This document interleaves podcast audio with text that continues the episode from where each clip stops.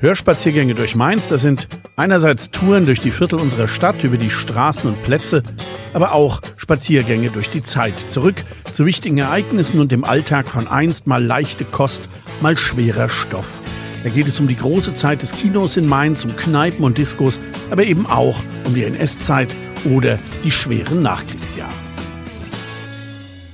Hallo und willkommen zur 55. Folge der Hörspaziergänge durch Mainz, dem akustischen Ableger unserer Z-Serie Stadtspaziergänge. Mein Name ist Michael Bermeitinger, Redakteur der Allgemeinen Zeitung und der Autor der Serie. Und wie immer steht mir meine Kollegin Theresa Eickhoff zur Seite, die unseren Podcast so von Folge 1 an seit über zweieinhalb Jahren schon produziert.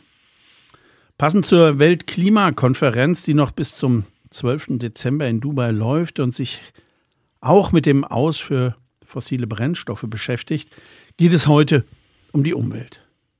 Es geht um unsere Umwelt hier vor Ort, um Belastungen, Emissionen und um die teils immens hohen Folgen. Mein Gesprächspartner bei diesem durchaus heiklen Thema ist Universitätsprofessor Dr. Thomas Münzel, bis Ende September fast 20 Jahre Direktor der Kardiologie der Unimedizin. Er erforscht schon viele Jahre die Auswirkungen von Umweltbelastungen auf das Herz-Kreislauf-System. Themen heute sind Lärm und Feinstaub, Infarkte und Schlaganfälle. Herzlich willkommen, Herr Professor Münzel, bei unserem Podcast. Schön, dass Sie die Zeit für uns haben. Ja, grüß Gott. Jahrzehntelang waren Umweltbelastungen praktisch kein Thema in Mainz. An den lärmenden Hauptachsen des Verkehrs, an der Bahn oder der Autobahn lebten überwiegend Menschen, die keine Lobby hatten, sich auch wenig beschwerten. Der Flugverkehr hatte noch andere An- und Abflugrouten. Und auch sonst wurde steigender Verkehr eher als Zeichen von Fortschritt und Wohlstand verstanden. Auch der Protest gegen die Startbahn West Ende der 70er, Anfang der 80er wurde von vielen in Mainz lange noch als Ökospinnerei der Fortschrittsfeinde gesehen. Der Flughafen stand für wirtschaftliche Entwicklung, für Internationalität, für Urlaub. Jeder Ausbau wurde auch in Mainz gefeiert. Erst als in den 2000ern die Flugrouten geändert wurden und nun massiv Mainz berührten, da erwachte auch hier der Widerstand. Die Bürger der betroffenen südlichen Stadtteile gingen auf die Barrikaden und die Politik machte mobil. Flugverkehr wurde nun auch in Mainz zum Reizthema, nicht nur in Kreisen der Umweltbewegung und der Grünen, sondern bis tief in die bürgerliche Gesellschaft hinein, denn die war plötzlich von Lärm ebenso betroffen wie andere, schon lange. Bürger und Politik sprachen über Emissionen, aber auch die Medizin beschäftigte sich mehr und mehr mit dem Thema Umwelt und Gesundheit. Der Schlafentzug durch Lärm aller Art natürlich schlecht für die Menschen ist, das war durchaus bekannt, aber die Auswirkungen etwa auf die Herzgesundheit, die waren noch nicht erforscht, auch international nicht. Hier hat sich ein Mainzer Mediziner Verdienste erworben und auch international viel Beachtung gefunden. Professor Thomas Münzel seit 2004 Direktor der Kardiologie an der Universitätsmedizin zu Mainz. Herr Professor Münzel, war zu Ihrer Studienzeit, äh, waren da Umwelteinflüsse auf die Gesundheit auch schon ein Thema? Ja, zunächst vielen Dank, Herr Bermeitinger, dass Sie mich eingeladen haben, zu diesem spannenden Thema Stellung zu nehmen. Also als ich mein Studium 1979 begonnen habe, da war das überhaupt kein Thema. Alle waren in die Richtung noch entspannt und die Berge hatten noch Schnee, die Gletscher waren noch vorhanden und der Verkehr noch nicht so dicht wie heutzutage. Die Luftverschmutzungswerte wurden von Jahr zu Jahr besser. Also es gab quasi keine Gedanken daran, dass äh, die Umweltstressoren für Herz-Kreislauf-Erkrankungen verantwortlich sein können. Jetzt kamen Sie 2004 aus Hamburg nach Mainz, wurden Direktor der Kardiologie, wie gesagt. Hatten Sie denn direkt den Eindruck, dass Emissionen, Lärm oder Luftverschmutzung hier medizinisch eine Rolle spielen oder spielen könnten? Wie kam Ihnen Mainz damals vor in dieser Hinsicht? Also vollkommen unbelegt, würde ich sagen. Also Lärm und, und, Feinstaub hat überhaupt keine Rolle gespielt. Ich kannte zwar das Thema Flughafen, aber es war noch weit weg von mir. Ich hatte noch nicht die Erfahrung von Lärm gemacht und damals waren der Kardiologie andere Bereiche extrem wichtig. Also wir haben ja die Brustschmerzeinheit aufgebaut. Wir haben revolutionär den beschichteten Stent bekommen, wo man Herzinfarkte optimal behandeln konnte und die Wiederverengungsrate von Stents drastisch reduziert wurde. Wir haben verstanden, wie Vorflimmern entsteht. Das waren die Revolutionen in der Medizin, aber Lärm und Feinstaub, überhaupt Umwelt war noch weit weg von mir. Haben Sie sich aber ja irgendwann damit äh, beschäftigt. Was war denn für Sie der Auslöser, sich mit diesem Thema, also ich sage jetzt mal der Lärmwirkungsforschung, intensiver zu beschäftigen, die Wirkung zu erforschen? War es auch die Änderung der Flugrouten? Hat das Ausschlag gegeben? Also ich bin ja 2004 in Kestrich gezogen, war da zwei Jahre und bin dann auf Initiative von meinem Vorvorgänger, dem Professor Schöllmerich, dann in die Oberstadt gezogen. Also wir haben unser Haus umgebaut für ein halbes Jahr und ich glaube, in dieser Phase hatten wir nur Westwind. Also es gab überhaupt keine Erfahrung während des Umbaus des Hauses, dass, dass Flugzeuge eventuell in dem Bereich ein, ein, Problem darstellen können. Und ich kann mich daran erinnern, wir sind am 1.6.2006 eingezogen, also mit Beginn des Sommermärchens, wenn man so will. Wurden vom Presser Schöllmerich eingeladen zum Grillfest und haben dann an den Himmel geschaut. Und es war wie die Luftschlacht um England, also ein Flieger nach dem anderen, auch die ganze Nacht hindurch, sodass wir damals 2006 gesagt haben, wir ziehen in zwei Wochen wieder aus. Also wir sind dann doch dort geblieben. Es hat sich alles beruhigt. Ich habe aber dann beschlossen, mich mit der Lärmwirkungsforschung zu beschäftigen. Initial nur die Literatur angeschaut und, und, Vorträge gehalten. Also es war dann ein Vortragender und in Mainz dann vielleicht fünf oder sechs Zuhörer. Also auch in Mainz war das noch kein großes Problem. Und als dann die, die Anflugrouten geändert wurden, die neue Landebahn implementiert wurden, gab es bei mir noch eine zusätzliche Flugroute, die direkt über mein Haus ging. Und dann habe ich gesagt, aus die Maus, jetzt musst du mit Lärmwirkungsforschung beginnen. Und ich hatte das Glück, so ein Flugzeug Lärmgeräusch zu bekommen vom Flughafen Düsseldorf, vom DLR. Und wir haben dann ein Protokoll aufgebaut, wie wir praktisch gesunde Medizinstudenten oder Patienten mit koronarer Herzerkrankung Lärm exponieren und dann testen, inwieweit das akut eine schädigende Wirkung hat. Also es war praktisch der Start der Lärmwirkungsforschung. Hatten Sie auch Unterstützung? Wie stellte sich denn die Unimedizin zu Ihrer Forschungsarbeit? Ich erinnere mich noch, dass Sie einmal eine Lärmmessstation auf dem Dach. Einer Klinik errichtet haben. Aber was hat die Unimedizin denn dazu gesagt? War ja was Neues. Ja, war was Neues und, und ja gut, die Haltung war indifferent. Man wollte keine offenen Konflikte. Für mich war es ein Skandal, muss ich sagen, dass mit der neuen Landebahn ermöglicht wurde, dass die Flugzeuge direkt über die Uniklinik einschweben. Das war vorher nicht der Fall. Also die einzige Uniklinik in Rheinland-Pfalz, wo frische Herzinfarkte und Schlaganfälle liegen, beginnt um 5 Uhr morgens der Fluglärm. Und es ist ja so, dass wir nicht nur den Lärm allein als Problem haben. Jetzt haben wir Klimaänderung, wir haben den Zimmer 40 Grad, dann muss natürlich die Fenster aufmachen. Das heißt, um 5 Uhr morgens werden die Patienten, die Schwerkranken geweckt durch die Flieger und dann kommt die Temperatur noch dazu. Also diese Kombination ist wirklich eine extreme Belastung für unsere Patienten. Und ich habe immer wieder den Vorstand gebeten zu klagen. Also das ist für mich wie ein Elfmeter äh, dass, dass man diese Route gewählt hat. Und Fraport hat teilweise auch darüber nachgedacht, die Flugroute wieder zu ändern, um die Universitätsmedizin herumzufliegen und dann nach Frankfurt einzuschweben. Also es war denen wohl auch nicht ganz koscher. Aber man hat es nicht gemacht. Man hat zumindest dann beschlossen, eine, eine ähm, Lärmmesseinheit aufs Dach der äh, Augenklinik zu stellen. Und damit konnte man zumindest den Lärm registrieren, aber es wurden keine nachhaltigen Folgen aus den Messungen gezogen. Sie haben ja vorhin gesagt, Sie hatten schon mal einen Datensatz von äh, DLR vom Flughafen mhm. Frankfurt, was den Lärm angeht. Sie haben dann auch äh, eine Exposition, Lärmexposition für Gesunde und für Kranke. Mhm. War das so der Ansatz äh, zu vergleichen, wie wirkt Lärm auf Gesunde, auf bereits Kranke?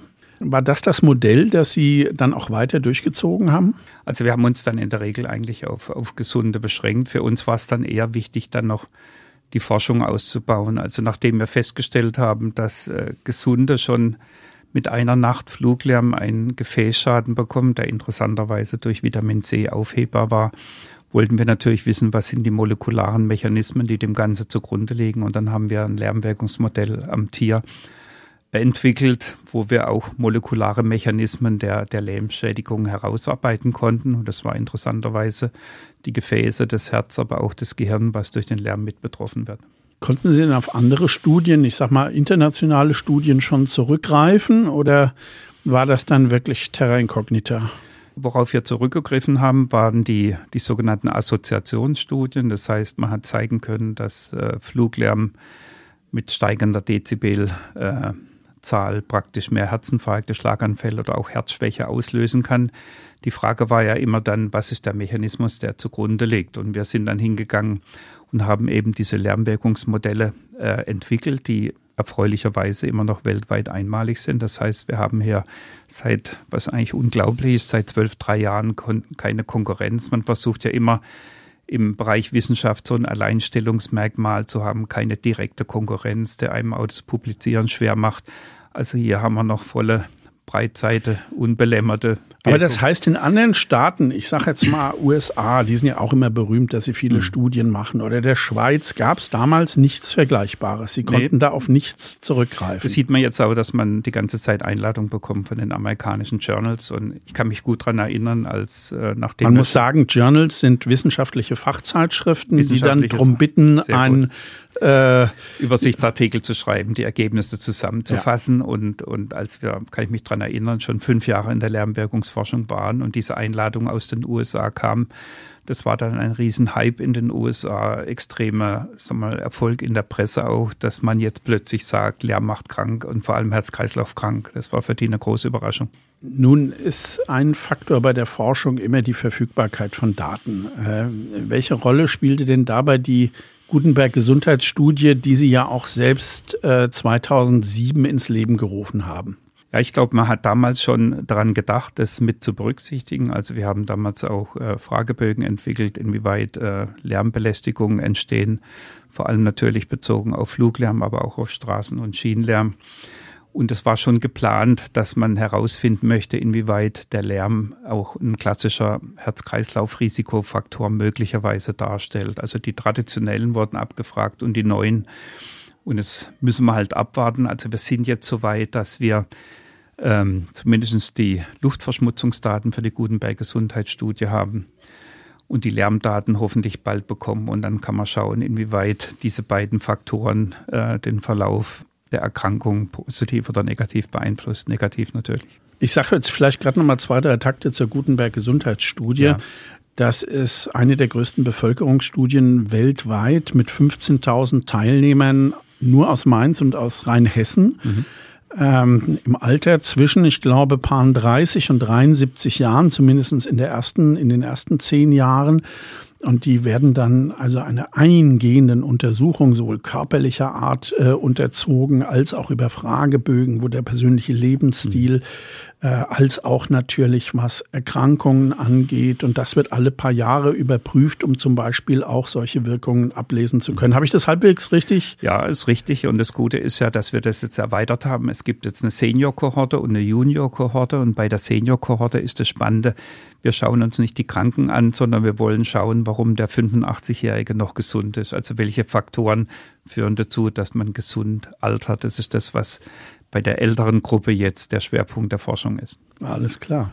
Der Ballungsraum Rhein-Main mit Mainz, aber auch das gesamte Rheintal sind in besonderem Maße Umweltbelastungen ausgesetzt. Gerade die Auswirkungen des Verkehrs sind bis in die ländlichen Regionen spürbar. Der Frankfurter Flughafen mit seinen An- und Abflugschneisen, wir haben es gerade eben schon gehört, trägt die Emissionen weit ins Land hinaus. Autobahnen und Schnellstraßen führen bis in die Städte hinein, ebenso natürlich auch die Bahn, die gerade im Rheintal mit ihrer dichten Folge nächtlicher schwerer Güterzüge für eine ungeheure Lärmbelastung sorgt. Seit vielen Jahren protestieren Anwohner an den Verkehrsachsen schon, weil Flugzeuge, Züge und Autos ihnen das Leben wahnsinnig schwer machen. Aber es geht nicht nur darum, dass der Lärm nervt, Lärm macht auch krank. Aber wie jetzt genau? Hier hat Thomas Münzel in seiner Zeit als Direktor der Kardiologie mit seinem Team viele Jahre die Folgen der Lärmbelastung hm, auf die Herzgesundheit erforscht. Für ihn war bald klar, dass neben Bluthochdruck, Rauchen und Diabetes auch der massive Verkehrslärm zu Risikofaktoren für Herzerkrankungen gezählt werden muss. Erst im April dieses Jahres veröffentlichte er Ergebnisse seines Teams im Fachjournal Cardiovascular Research und wies dabei auf die Rolle von Lärm hin bei Entstehung und Verlauf von Herzerkrankungen. Äh, kann man denn mit einfachen Worten erklären, wie Lärm auf das Herz wirkt, was der Lärm dort anstellt? Also ich versuche es ganz einfach. Es gibt ein wunderbares Lärmwirkungsmodell von dem Herrn Babisch, der früher mal beim Umweltbundesamt in Berlin war. der zwei Wege beschrieben hat. Das eine ist der sogenannte direkte Weg. Darunter versteht man zum Beispiel, wenn man ein startendes Flugzeug hat mit über 100 Dezibel und wenn man das wiederholt äh, ausgesetzt wird, dass es praktisch zur Schädigung des Gehörnervs kommt. Ähm, der zweite ist der sogenannte indirekte Weg, der für uns viel wichtiger ist. Also hier geht es um Dezibelwerte zwischen 50 und 60, so sprich die normale Konversation zwischen zwei Menschen. Also wenn das natürlich nachts stattfindet, dann wird der Schlaf gestört es wird die Kommunikation gestört und dann entwickelt sich eine Ärgerreaktion oder Belästigungsreaktion. Und die ist charakterisiert durch, durch Stress, das heißt unser, unser Sympathikussystem, diese Flucht- und, und Angstreaktion vermittelt oder erhöhte Cortisonspiegel kennzeichnen das Ganze biochemisch. Und das Interessante ist, wenn ich diesen Stress chronisch habe, entwickelt unser Körper selber Herz-Kreislauf-Risikofaktoren. Das heißt, der Blutdruck geht hoch, äh, Blutzucker geht hoch, das Cholesterin wird erhöht, Blut wird mehr eingedickt und die Blutgerinnung aktiviert. Und wenn das über Jahre geht, entwickeln sich die klassischen Herz-Kreislauf-Erkrankungen wie Schlaganfall, Herzinfarkt, Herzschwäche und auch Herzrhythmusstörung. Das heißt, das hat direkte Auswirkungen auf die Gefäße, die, genau. wie ich als Laie sagen würde, dann dicht werden.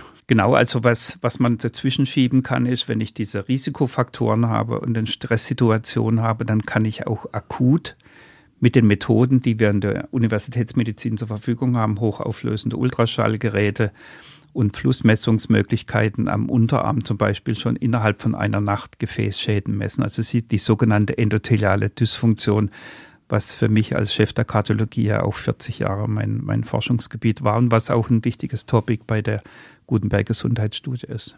Welche gesundheitlichen Risiken ergeben sich denn, also welche Erkrankungen, sage ich mal, können ausgelöst werden? Ist das der, kann es bis hin zum klassischen Infarkt gehen oder was kann das auslösen? Also das Interessante ist, dass man weiß von Verlaufsbeobachtungen, dass eine gewisse Zeit eine, eine äh, Lärmexposition da sein muss, damit man die Arteriosklerose ausbildet, Gefäßverengung jetzt in der Halsschlagader, in den Herzkranzgefäßen oder auch in den Beingefäßen. Also das ist eine Sache, die über Jahre geht.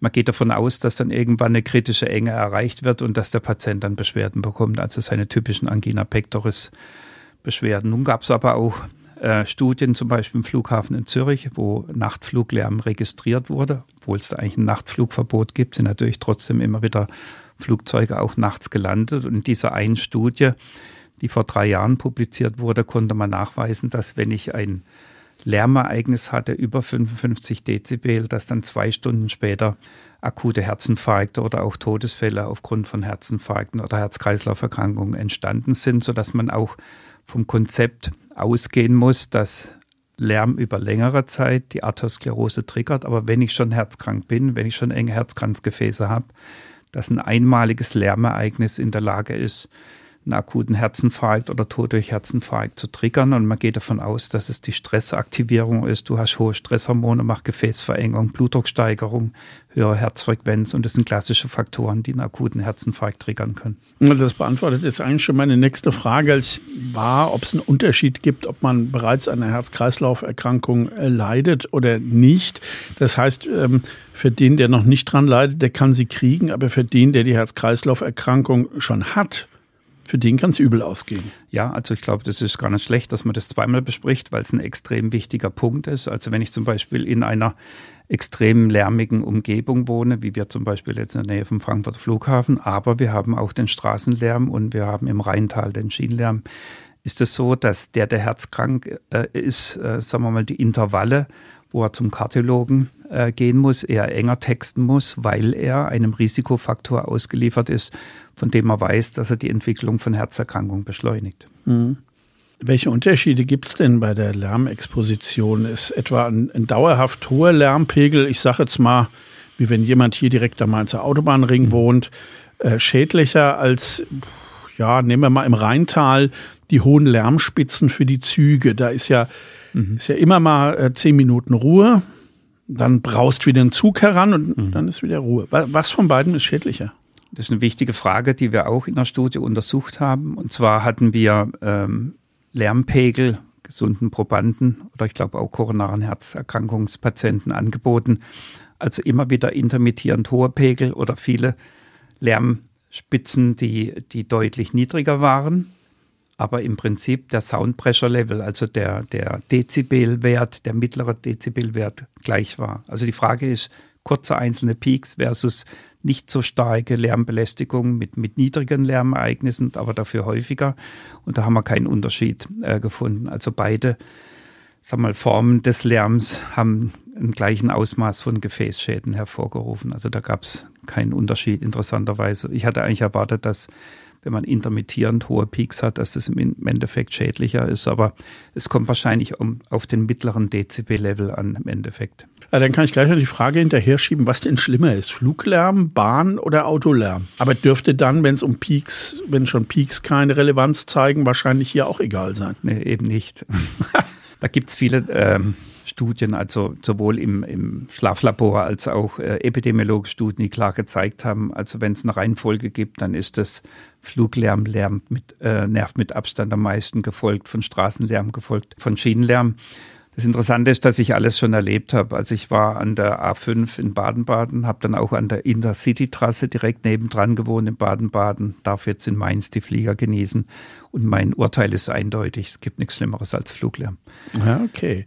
Und wie sieht's aus mit Lärm am Tag oder in der Nacht? Äh, sind da unterschiedliche Wirkungen erkennbar? So tagsüber bin ich ja in meinem Lärmteppich äh, drin.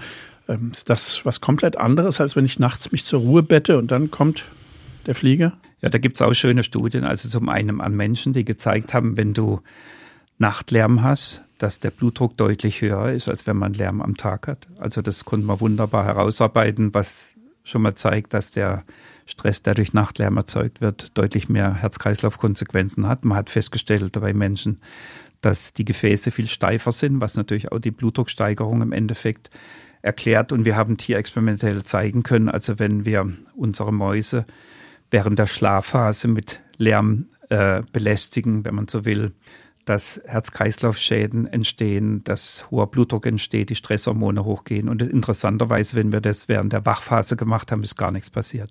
Also unser Konzept ist eigentlich, dass wir durch insgesamt zu kurzen Schlaf, man sagt weniger als sechs Stunden Schlaf ist besonders gefährlich als Risikofaktor auch für, für herzkranke Patienten oder auch häufig unterbrochener Schlaf äh, Stress auslöst, der im Endeffekt für unser Herz-Kreislauf-System extrem gefährlich ist.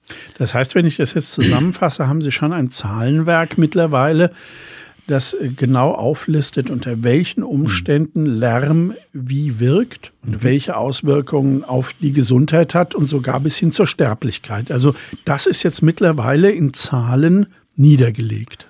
Vielleicht was man noch ergänzen kann und was wichtig ist, wir hatten festgestellt, wenn ich Entzündungszellen äh, aus lärmexponierten oder ausgesetzten Mäusen herausnehme, man kann das mit einem Modell erzielen, dass die, die Entzündungszellen plötzlich in dem Organismus verschwinden dann hatten wir überhaupt keine Nebenwirkungen mehr äh, bei den Mäusen. Kein Bluthochdruck, keine Gefäßdysfunktion oder Funktionsstörung, keine Stresshormonaktivierung. Wir konnten alles komplett verhindern. Ja, also, lässt sich das auf den Menschen übertragen, dass man sagt, man kann auch hier etwas tun, um diese ja, Stresszellen zu eliminieren? Gut, also es gibt sag mal, medikamentöse Ansätze, um, um ähm, das Ganze in den Griff zu bekommen. Interessanterweise haben wir gerade jetzt äh, glaube vor zwei, drei Monaten ein Manuskript publiziert, wo wir zeigen konnten, dass drei Ansätze besonders gut wirken, äh, wenn es darum geht, Lärmschäden zu verhindern. Das eine ist Exercise, also regelmäßig körperliches Training.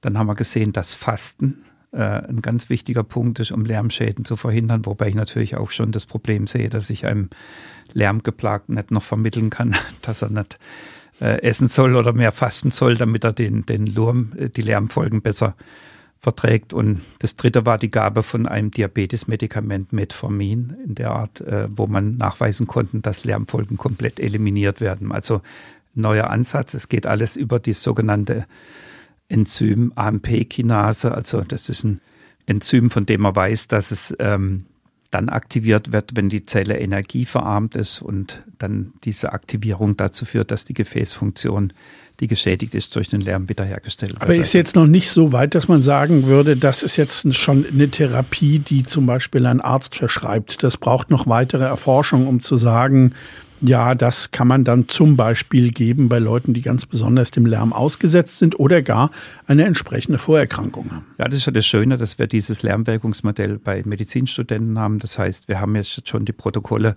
gefertigt, wo wir jetzt den, den Einfluss von, von Exercise und auch von Antidiabetes-Medikament testen werden, inwieweit es die Lärmfolgen beeinflusst. Natürlich sage ich auch immer, es ist besser, den Lärm zu reduzieren, aber wir wissen ja selber, dass es keine einfache Aufgabe ist. Und wenn man da medikamentös unterstützen kann, und es kann ja nicht jeder wegziehen, wenn er durch Lärm genervt ist, und man sich schützen kann durch solche Maßnahmen, ist das irgendwas, was wir dann auch gerne in Anspruch nehmen.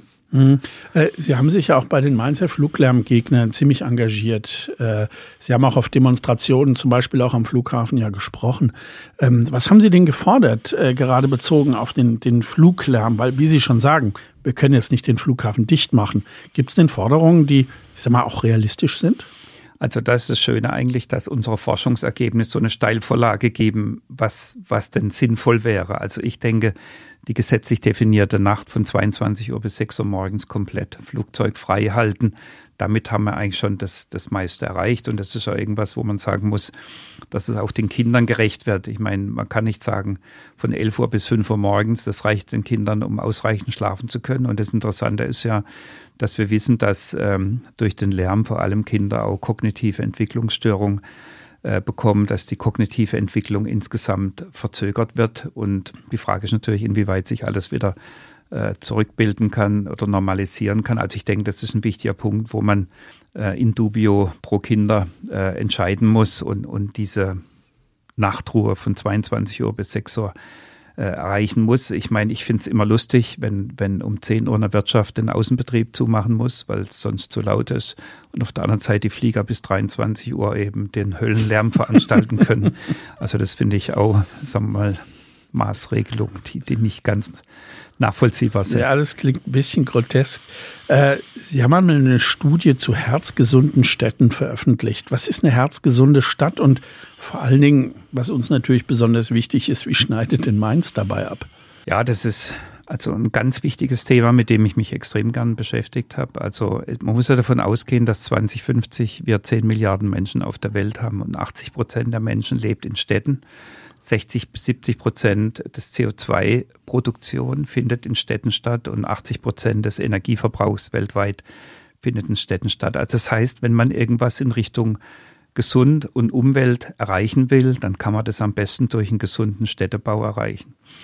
Also ein Problem haben wir dadurch, dass viel Grünflächen umgewandelt wurden in, in Betonflächen, dass diese Grünflächen fehlen. Und wir wissen heute, dass je größer die Grünfläche in einer Stadt ist, umso mehr kann man die Folgen von Lärm und Feinstaub zum Beispiel abmildern. Was aber viel wichtiger ist, ist der sogenannte Temperatureffekt der Grünflächen. Also wenn wir viele Grünflächen entfernen und dafür Beton hinmachen, dann wissen wir, dass sogenannte Hitzeinseln entstehen in den Städten. Das heißt, das sind Bereiche, wo ähm, die Temperaturen innerhalb einer Stadt fünf bis sechs Grad höher sind als die niedrigsten Temperaturen. Und wir haben jetzt interessanterweise für Mainz auch so eine Hitzeinselkarte bekommen. Und vor allem in der Neustadt sehen wir, dass da viele Hitzeinseln sind. Da ist auch extrem viel Beton und die Temperaturunterschiede zum Beispiel gemessen um 4 Uhr morgens waren in diesen Hitzeinseln 26 Grad und andere Bereiche in Mainz 16 Grad. Also wow. hier haben wir eine riesige Aufgabe, habe ich Herrn Hase auch schon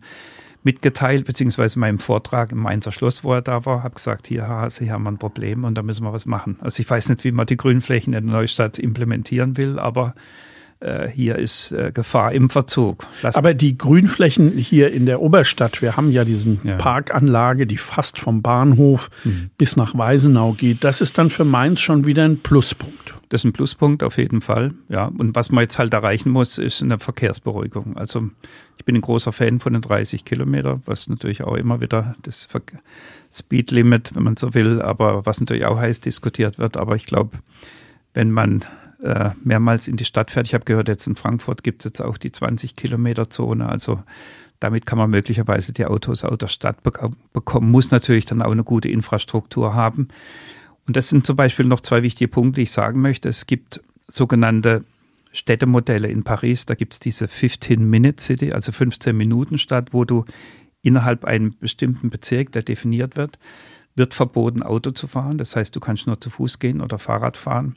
Man kann innerhalb von diesen 15 Minuten alles erreichen, was zum Leben oder Überleben wichtig ist. Also das sind Ärzte, das sind Apotheken, Einkaufsmöglichkeiten. Alles, was man braucht, kann man in diesen 15-Minute-Cities finden. Und das zweite sind die Superblocks, die es in Barcelona gibt. Auch hier wurden Straßen abgesperrt.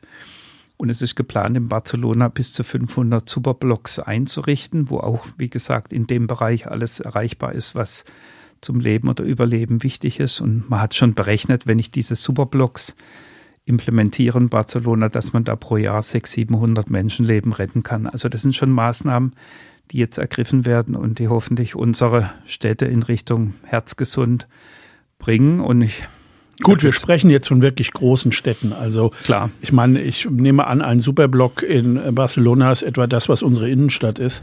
Stimmt. Äh, müsste in etwa hinhauen.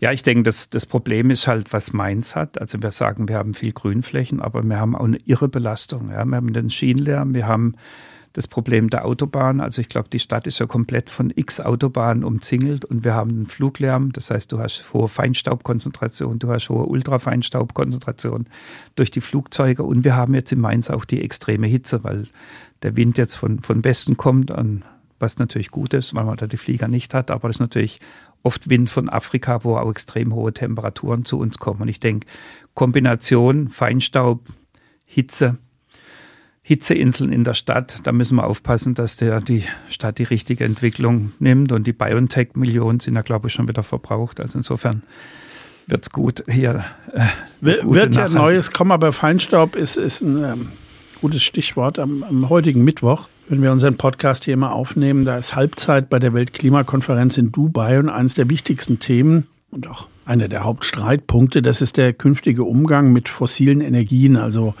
mit Brennstoffen wie Kohle, Öl, Gas.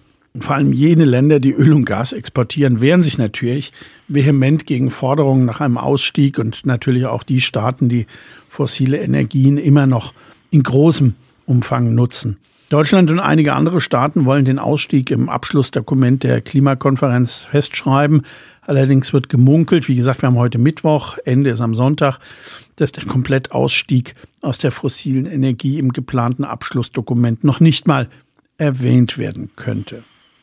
Dabei hatte pünktlich zum Start der Weltklimakonferenz das Mainzer Max-Planck-Institut für Chemie gemeinsam mit internationalen Forschern und der Kardiologie der Unimedizin eine Studie zu den Auswirkungen fossiler Brennstoffe vorgestellt. Die Forschungsarbeit unter der Leitung von Atmosphärenforscher Professor Lellifeld zeigt ein eindeutiges Ergebnis bei einem Verzicht auf fossile Brennstoffe und den Umstieg auf erneuerbare Energien könnten jedes Jahr 5,1 Millionen Tote vermieden werden. Auch Sie waren an der Studie beteiligt, Herr Professor Münzel. Sie haben die Auswirkungen von Ozon und Feinstaub auf die Herzgesundheit untersucht. Ähm, wie hoch ist denn der Anteil von Herz-Kreislauf-Erkrankungen an den Toten durch die fossilen Brennstoffe weltweit und um, von welchen Erkrankungen sprechen wir da? Also erstmal diese, diese Arbeit finde ich ähm, extrem toll gelungen. Ähm, das Max-Planck-Institut liefert ja fast jedes Jahr solche wichtigen Botschaften und es war eigentlich zum allerersten Mal, dass die, die positiven Folgen vom Ausstieg aus fossilen Brennstoffen exakt äh, kalkuliert worden sind mit einem neuen Modell, Atmosphärenmodell, was er angewandt hat. Man hat festgestellt, dass 7,9 Millionen Exzess-Todesfälle, also zusätzliche Todesfälle entstehen durch Feinstaub und äh, ungefähr 400.000 Todesfälle durch Ozon. Also man sieht auf Feinstaub, äh, welche sagen wir mal, Implikation das hat, was das für riesige Zahlen sind. Also man muss jetzt nochmal sagen, äh, Covid, zwei Jahre Exzessmortalität, 6,4 Millionen in zwei Jahren. Feinstaub in einem Jahr 7,9 Millionen, einfach auch mal. Und diese 7,9, davon sind wiederum 5,1 auf diese fossilen Brennstoffe. Die anderen haben andere Begründungen, zum genau. Beispiel auch natürlichen Feinstaub etc. Genau. Aber alles, wir reden von diesen 5,1. Von diesen 5,1. Und ähm, wichtig nochmal von diesen äh, 7,9 Millionen ähm, sind ungefähr 50 Prozent bedingt durch ähm, Herz-Kreislauf-Erkrankungen, sprich 30 Prozent koronare Herzerkrankung, dann ist Diabetes, Bluthochdruck mit dabei und Schlaganfall. Also das Interessante ist, dass Herz-Kreislauf-Erkrankungen äh, vor allem nach Feinstaubexposition dominieren. Und das erklärt zum Beispiel auch, warum in Städten, wo hohe Feinstaubpegel sind, wie zum Beispiel Norditalien initial auch diese Covid-Fälle besonders dramatisch waren und die Todesfälle in diesen Regionen drastisch angestiegen sind, wo hohe Feinstaubbelastung war. Das war ja auch ein Manuskript, was Herr Lellefeld publiziert hat, die diese Interaktion gezeigt hat, Covid und Feinstaubbelastung. Sie haben ja schon vor ein paar Jahren gemeinsam mit Lellifeld, der übrigens der, ja, der Nachfolger von dem Mainzer Nobelpreisträger Krutzen ist, ähm, eine Studie zum Thema Luftverschmutzung durchgeführt. Um was ging es damals genau?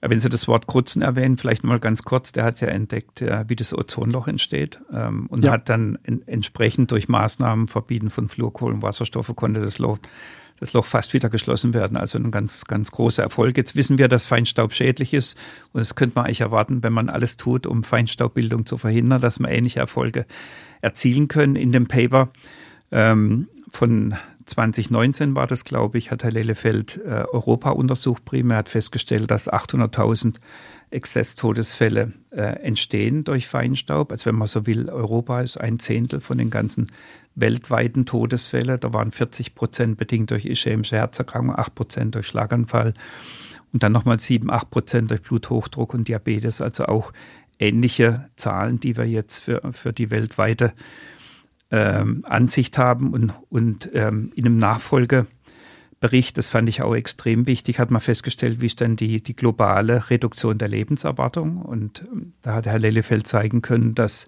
in Bezug auf Luftverschmutzung es 2,9 Jahre sind, in Bezug auf äh, Tabakrauchen 2,2 Jahre, was ein klassischer Herz-Kreislauf-Risikofaktor ist.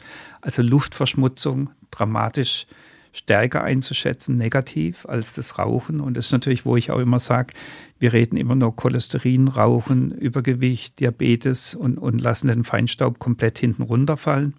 Es gibt kardiologische Leitlinien, die jetzt anfangen, die, die Luftverschmutzung als Risikofaktor mit hineinzunehmen, aber das ist dann eine eine halbe Spalte, wenn man so will, und wird der Bedeutung, die die Luftverschmutzung für Herz-Kreislauf-Erkrankungen hat, bei weitem nicht gerecht. Äh, welche Mechanismen löst denn der Feinstaub im Herz-Kreislauf-System aus? Ist das dann ähnlich ähm, wie beim Lärm mit, äh, ich sage jetzt mal, versteiften Gefäßen, mit äh, verengten Gefäßen? Ist, funktioniert das ähnlich? Ja, es funktioniert ähnlich, was natürlich auch wieder uns sagt, wenn beide Faktoren zusammenkommen, dass es sich möglicherweise additiv negativ auswirken kann. Also das ist ja immer das Problem, wenn wir Straßenlärm haben, dann hast du natürlich auch den Stickstoffdioxid und den Feinstaub, der hinten aus dem Auspuff rauskommt und dann hast du Lärm und Luftverschmutzung zusammen. Also wichtig ist beim Feinstaub zu wissen, was ist Feinstaub? Das sind meistens so Kohlenstoffkernchen, ja und die Größe des Kohlenstoffkerns. Man spricht von, von 10 Mikrometer Durchmesser, von 2,5 Mikrometer Durchmesser, wo die meisten wissenschaftlichen Daten vorliegen. Und man spricht vom Ultrafeinstaub, also kleiner 0,1 Mikrometer. Und wenn ich den Feinstaub inhaliere und er hat äh, Ultrafeinstaubgröße, kann er direkt über den Riechnerv ins Gehirn gehen und dort Strukturen aktivieren, die sofort einen hohen Blutdruck auslösen.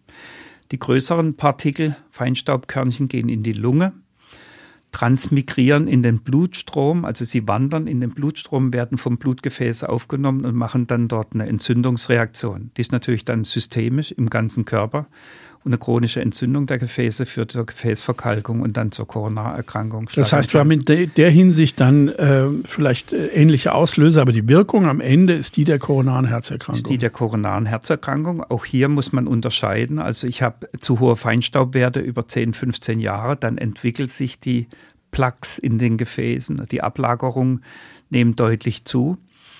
Ähm, und wir haben das Phänomen des akuten Herzinfarkts durch extrem hohe Feinstaubkonzentration. da gibt es schöne Studien aus China, schöne Studien natürlich in Anführungsstriche, wo sie gezeigt haben, wenn ich Werte habe, die, die um die 40 Mikrogramm pro Kubikmeter liegen. Also man muss dazu sagen, die WHO sagt 5 Mikrogramm pro Kubikmeter, das ist das obere Limit. Europa hat 25 Mikrogramm pro Kubikmeter, also fünfmal so viel wie das, was die WHO für, für gesund hält. USA hat zum Beispiel 12, Australien hat, hat 8, also Europa katastrophale Werte. Also wir wissen, wenn wir diese Feinstaubpeaks haben mit den extrem hohen Konzentrationen, dass die, äh, die diesem Feinstaub exponiert sind, innerhalb von 24 Stunden Herzinfarkte bekommen. Also so ähnlich wie beim Lärm. Es macht über langfristig Arteriosklerose, Gefäßverkalkung, koronare Herzerkrankung, kann aber auch akut durch Plaqueruptur Herzinfarkte auslösen. Und es gibt wunderbare Untersuchungen, also mit Ultraschall, wo man die Koronargefäße hineingegangen ist und hat sich dann die Struktur der Plaques, also der Ablagerung angeschaut und man hat immer gesehen, wenn in der Umgebung sehr hohe Feinstaubkonzentrationen sind, dann ist die Deckblätter, Deckplatte ganz dünn von diesen Ablagerungen und es sind viele Entzündungszellen drin.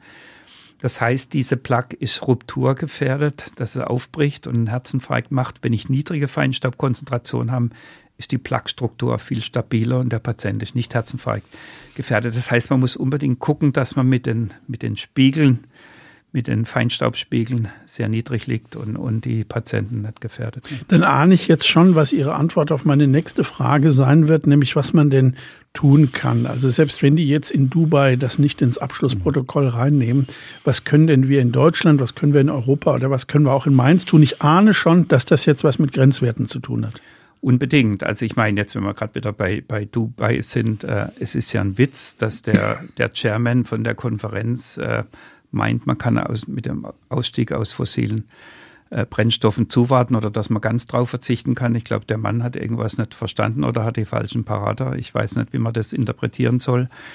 Aber es gibt im Prinzip zwei Ansätze. Das eine sind eben diese, diese Festlegen von Limits, die, die gesundheitsfördernd sind. Also insofern diese 5 Mikrogramm pro Kubikmeter sind ein extrem ambitioniertes Ziel von der WHO. Aber es ist wichtig, weil man festgestellt hat, auch wenn du zwischen 2 und 5 liegst, dass es weltweit nochmal 1,5 Millionen zusätzliche Todesfälle gibt.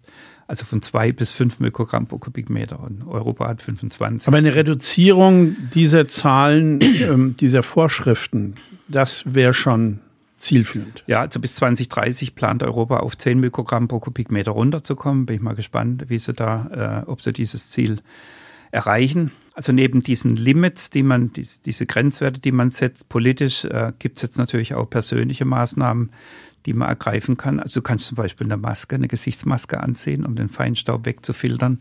Dann kann man einfach zu Hause bleiben, was auch empfohlen wird, und nicht ins Freie gehen, wenn hohe Feinstaubkonzentrationen sind. Es soll Medikamente geben, die das positiv beeinflussen, aber da gibt es keine großartigen Studien. Da haben wir noch einen riesigen Forschungsbedarf. Was natürlich wichtig ist, wenn es äh, um Feinstaub geht, auch die körperliche Aktivität, von der wir wissen, dass sie langfristig unser Leben verlängert, wenn wir regelmäßig Exercise machen. Und ähm, jetzt ist die Frage, was ist, wenn ich Exercise mache in der freien Außenluft, wenn extrem hohe Feinstaubkonzentrationen da sind. Und da gibt es jetzt neue Studien aus Südkorea, die gezeigt haben, also wenn der Wert über 25 Mikrogramm pro Kubikmeter liegt und du machst regelmäßig Exercise, dass du dann früher stirbst oder früher Herzinfarkte bekommst, als wenn du nichts machst. Also der, das wurde genau gegenübergestellt und abgewogen und das war schon mal Schwanken denn diese Feinstaubbelastungen, ich sag mal von Tag zu Tag, ähm, ist die, sag jetzt mal, bei so einer Wetterlage höher als äh, bei einer sehr kalten, klaren Wetterlage schwankt das? Also kann man sich orientieren, wie die Belastung ist und was angeraten ist? Ja, also die Orientierung kriegen wir heute durch Apps. Es gibt wunderbare Apps, die im Endeffekt dir anzeigen mit Grün. Du kannst rausgehen, Exercise machen oder bleib lieber im Bett liegen und schlafe. Also wenn man jetzt in Neu-Delhi ist und diese App äh, äh, aktiviert, ist sicherlich spannend. Bei uns weniger spannend, weil die Werte halt nicht, nicht so hoch sind. Also okay. bei uns sind sie im Mittel bei 14, 15 Mikrogramm pro Kubikmeter, auch in Mainz.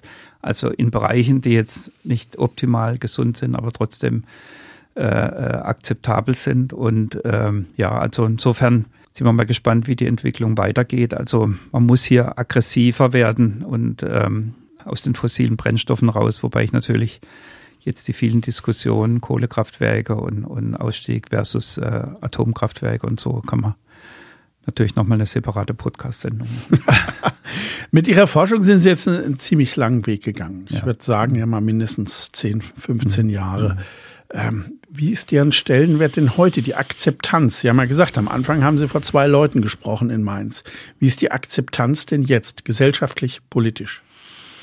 Also insgesamt muss ich sagen, wo es sich extrem gelohnt hat, war im wissenschaftlichen Bereich. Also wir haben Erfolge, Publikationserfolge, glaube ich, wie keine Arbeitsgruppe in der Universitätsmedizin. Also da sind wir auf Platz eins, vor allem durch unsere Umweltforschung ähm, in Bezug auf das, was wir publiziert haben, inwieweit es umgesetzt wird, in Bezug auf härtere Regelungen ähm, ja, oder härtere Gesetze Fluglärmschutzgesetze bin ich insgesamt etwas enttäuscht. Ich habe immer wieder die Berichte auf dem Umweltbundesamt gesehen, wo es nicht unbedingt klar war, dass unsere Berichte dann auch erwähnt werden, obwohl sie in den weltbesten Journals eigentlich diskutiert wurden. Ähm, es, ich bin natürlich auch hingegangen als jemand, der sagt, wenn ich solche Studien habe, die zeigen, dass Lärm Fluglärm Gefäßschäden macht, dann muss ich das auch nach außen tragen. Das heißt, ich habe die Presse aktiviert, habe Pressekonferenzen gemacht das hat natürlich auch viel Feind erzeugt, wenn man so will. Also wir wurden zum Beispiel mal anderthalb Jahre von einem Stalker verfolgt, der, der anderthalb Jahre lang jeden Morgen eine E-Mail, in der deine Daten sind erfunden und erlogen und, und es muss äh, zurückgezogen werden, das Manuskript, also auch viel psychischer Stress, was du mit normalen Arbeiten gar nicht hast. Also Aber ist heute die Ausnahme solcher stark negativen Reaktionen? Ist es heute schon akzeptierter, als es, ich sag mal, vor 15 Jahren war? Also das auf jeden Fall. Also die Frage ist immer nur, was, was ist die Konsequenz? Und wenn ich natürlich jetzt dieses Wunder erlebt habe, dass während der Corona Pandemie äh, die Flugzeuge auf dem Flughafen geparkt wurden und es eine himmlische Stille war hier äh, in Mainz und wie das Ganze wieder hochgefahren wird, wie die Lufthansa auch wieder fordert, Inlandflüge auszubauen, dann sage ich, wir steuern auf den gleichen Wahnsinn hinzu wie, wie zuvor. Und ich habe das Gefühl, dass das, was wir publizieren oder erarbeitet haben, wieder alles äh, verhallt, äh, ungehört, leider. Sie sind jetzt nun seit dem 1. Oktober im Ruhestand, wobei bei Ihnen kann ich das Wort Ruhestand eigentlich kaum wörtlich nehmen. Haben aber eine Seniorprofessur an der Universitätsmedizin. Werden Sie weitermachen mit der Forschung zum Thema Umwelt und Gesundheit? Also ich habe die Seniorprofessur nur bekommen, weil ich einen Antrag geschrieben habe, was ich dann alles forschen will in den drei Jahren. Und da haben wir jetzt ein gutes Programm zusammengestellt. Es geht auf die Auswirkungen von, von Lärm auf die Psyche. Wir machen natürlich die Feinstaubforschung weiter mit, mit dem Professor Lellefeld. Und das Tolle ist ja, dass wir einen Prototyp im Labor haben, wo, glaube ich, sage ich jetzt nochmal, weltweit niemand diesen Prototyp hat. Das heißt, ein Expositionsraum, also wo Mäuse gleichzeitig Fluglärm exponiert werden können. Es sind zwei Lautsprecher auf diesem Käfig und gleichzeitig kriegen sie Feinstaub reingeblasen. Also in dem Fall was wir aktuell nutzen, ist Feinstaub aus Los Angeles von 1979. Das kann man sich genau auswählen, weil das eine Zusammensetzung des Feinstaubs hat, wo wir kontrolliert reproduzierbar Gefäßschäden auslösen können und durch den Feinstaub allein. Und jetzt ist die Frage, was macht die Kombination mit Lärm? Okay, herzlichen Dank, äh, lieber Professor Münzel, für unser Gespräch, für Ihre wertvollen Anmerkungen. Wenn Sie sich noch weiter zum Thema Herzgesundheit informieren möchten, dann empfehle ich äh, unseren Zuhörern die Infoabende der Stiftung Mainzer Herz. Hm, alle Infos dazu gibt es unter www.herzstiftung-mainzer-herz.de. Ich wiederhole nochmal www.herzstiftung-mainzer-herz.de. Mit diesem kleinen Tipp verabschieden wir uns. Danke fürs Zuhören und bis bald, bis nächstes Mal. Hörspaziergänge durch Mainz ist eine Produktion der VAM von Allgemeiner Zeitung, Wiesbadener Kurier, Echo Online und Mittelhessen.de. Redaktion Michael Bermeitinger. Produktion Theresa Eickhoff. Erreicht uns per Mail an audio.vam.de.